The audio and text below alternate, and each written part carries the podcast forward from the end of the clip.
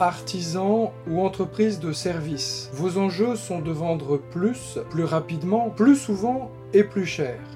Bienvenue dans ce podcast dédié à votre performance économique et sociale. Je suis Pierre Cocheteux et je vous accompagne dans la mise en œuvre de stratégies de prospection, de vente, de négociation et de closing afin d'augmenter vos marges, reconquérir votre temps libre et ainsi profiter de votre vie et de votre famille.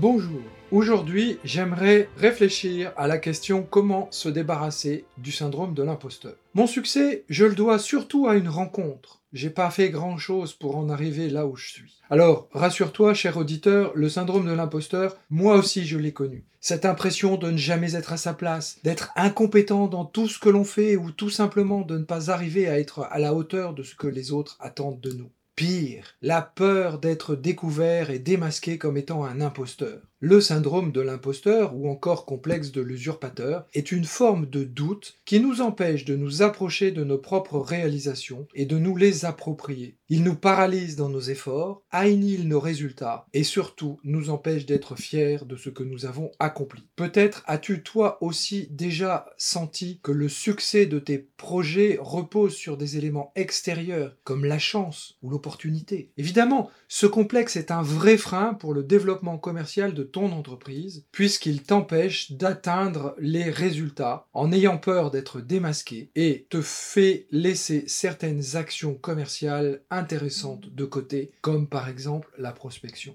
Pour combattre ce syndrome si courant chez les dirigeants, mon rôle est de vous accompagner à le combattre et surtout à combattre ce sentiment de culpabilité qui pour moi est le cœur de la problématique complexe de cette difficulté. Pourquoi la peur et la culpabilité sont-elles au cœur du syndrome de l'usurpateur? Eh bien, très souvent, comme je te l'ai expliqué dans l'épisode précédent, à cause de fidélité à des valeurs ou à des attachements à notre milieu social d'origine. C'est possible en effet de gravir les échelons sociaux et de réussir mieux que ses parents, mais pas trop quand même. Alors, puis-je finir cet épisode avec une question? Pourquoi ne pas aussi décider d'en finir une fois pour toutes avec le syndrome de l'imposteur et décider de vraiment bien gagner ta vie comme entrepreneur?